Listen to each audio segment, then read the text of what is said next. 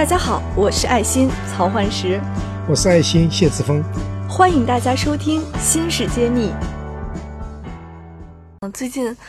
A 股市场也是很热闹，迎来了这个又一家台湾企业想要上市，这家企业叫联电，它呢这个时候又以三十亿左三十四亿左右的这个价格来收购了 MIFS，然后呢成为这个。成为它的百分之百的一个控股公司，所以我首先就是也也做了一点小的一个功课哈，会发现台联电呢是台湾排名第二的一个代工企业。我们前面一期也讲了很多代工企业，嗯，想请谢院长呢这一期跟我们先聊一聊联电究竟做的是什么，然后它若来上市将带来一个什么样的一个价值？非常好的问题。联电历史非常悠久啊，大家都知道那个大名鼎鼎的台积电。其实台积电是一九八七年才成立的，而台联电呢，或者联呃联电呢，是一九八零年就成立了。只是说一九八零年的时候，它并不是一家代工厂，它是一家 IDM 公司。那么，它首创提出。这是有争议的，就是说，别人都认为是张忠谋提出的代工模式。其实联电的那个董事长，当时董事长曹新成，他认为他先提出代工模式。哦，这还有一个概念之争。对，就是这个这个最后最成功的是台积电，没错。但是到底是谁先倡导那个代工模式呢？这是有争议的。但不管怎么说，联电历史悠久。那么联电一直在历史上世界老二，就是台积电第一，联电第二，然后 Charter。新加坡特许呢是第三，这是八十年代的格局，一直到现在呢，其实到今天为止，联电的代工也就是第二、第三，就发展那么多，这个整个这个格局，它大概占了百分之八点九的市场。跟它竞争的是不是那个 Global Foundry？对，Global Foundry 呢的前身呢是就是新加坡特许半导体，就是新美国的 AMD。把它的生产剥离出来，和成立了 Global Foundry，然后再把新加坡特许并进去，这样子形成了 Global Foundry。Global Foundry 今天又被阿布达比的财团收购，变成了一一家中东的控股的公司，但管理层是美国，制造在德东德和那个德国和新加坡和美国，然后最最后他们又并购了 IBM 的生产半导体生生产，呃，所有的。那个业务所变成了一个巨大的公司，但即使经过那么多并购，它在世界上的估那个占占的市场份额呢百分之九，而联电占到百分之八点九，所以这两个公司基本上还是同样规模。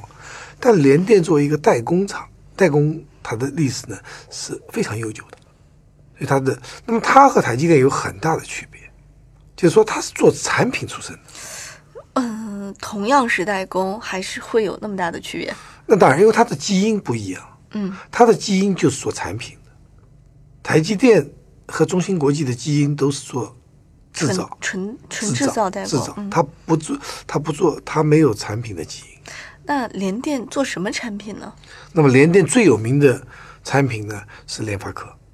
嗯，联发科是联电分出来的产品公司，它做到世界第二大。啊，那个手机公司，手机芯片公司也是今天前十大设计世界前十大设计公司。它孵化了一家芯片设计公司，而这家公司的市值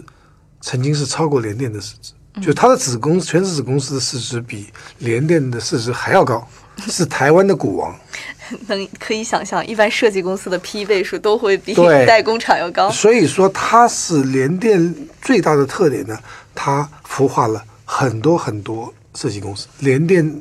孵化的公司，联发科只是其中最大的，它有很多很多，所以它的基因里有产品的基因，所以这家公司，那么这家公司呢，在中国大陆布局呢，它就有很多资产可以做一个上市公司。所以我们刚刚富士康刚在中国大陆上市嘛，这家呢提出来，它是很有，它在呃呃最早的呢叫何建，在在这个苏州有一家代工厂。是很早的，它比台积电、松江还早。嗯啊，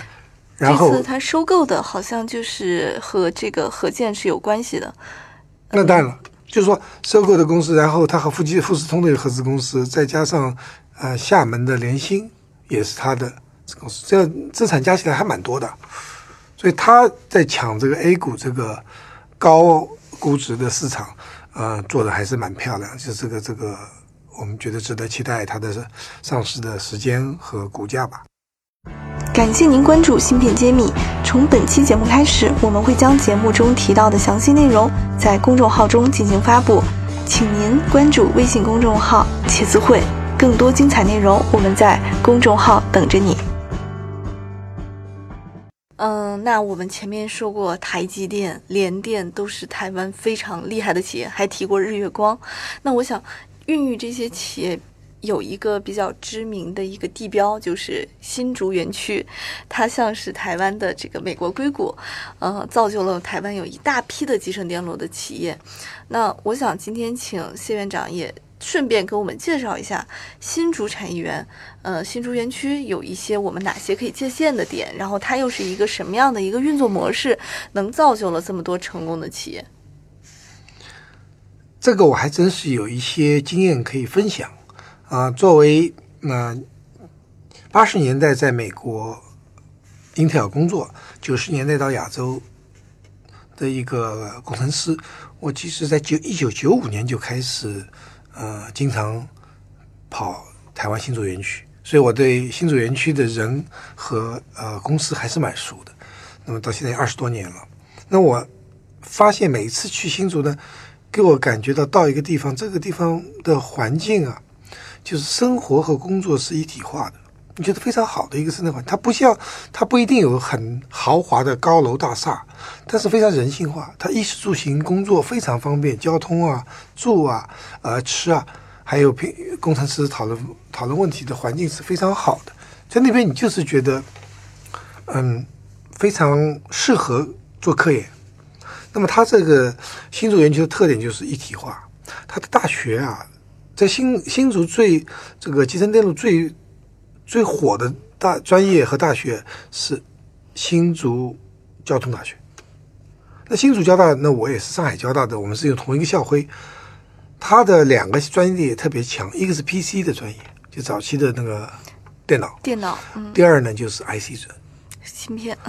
集成电路。对，那个新竹交大的这个整个这个规模大概是上海交大三分之一。但是他在 IC 和 PC 方面是世界顶级的专业配置，所以那么学生在学校，在学校那个实验室就在园区，和台积电很近，嗯，所以他们之间就是我们一直讲要产学研一体化，产学研在那里呢，不光是一体化，它就就真正是说讲产学研结合，他们是一体化。就是他的学校，他的他的工研院，还有他的那个台积电、联电啊，他们就在一起的。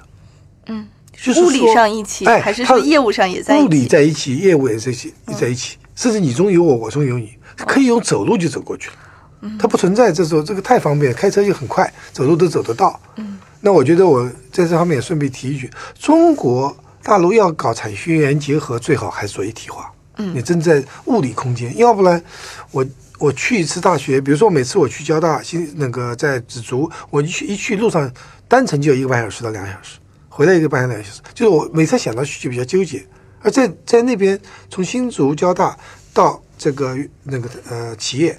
那么就五分钟路了。所以这样子的一个环境，我希望在中国大陆各个地区的产业园要考虑这个问题。那回到他这边的这个呃台呃新竹园区的特点，它它叫群。群居效应 （cluster effect），它大量的大学啊、研究所、企业，包括设计、封装、测试，还有这个代工啊，它就是很小一个范围内。新竹园区不大的，都在那边。而台积电在那边发展了二十年以后，才开始在台南这设分支，就是在这个地方耕耘很久很久。所以他们之间的人之间的这个人和是非常好的。我记得有一个典型的案例，我在嗯出差的时候，然后碰到一个人打电话，他说：“呃，我这边嗯有一个泵坏了，你能不能借用一下？”就说他在一个公司打电话给另外一个公司，竞争对手的公司说：“货给我调一些，给我设备维修，我两个礼拜以后还给你。”嗯，这种文化味道真浓啊。就是说，他的他的合作远远大于竞争。嗯，他合作只在市场上最终的产品级的合竞争，在平时工作中都是合作的，互相帮忙的，抱团取火的这个氛围非常好。那么这点呢，我觉得有很多经验可以借鉴。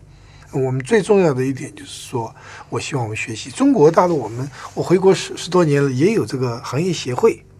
但行业协会大多数我们在做的事情呢，就是啊吃个饭娱乐一下，发个抽个奖，宣布一下一年的业绩就完了。而在那里面的话，坐下来咖啡厅坐下来，行业之间直接直接谈直接谈合作，谈谈我们能做啥事儿，而不是说我们就是娱乐。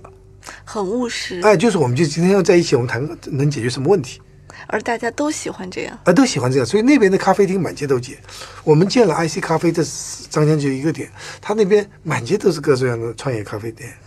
所以这个氛围还是啊需要啊学习和借鉴。嗯，那在人才激励上面，他们有没有什么特别之处呢？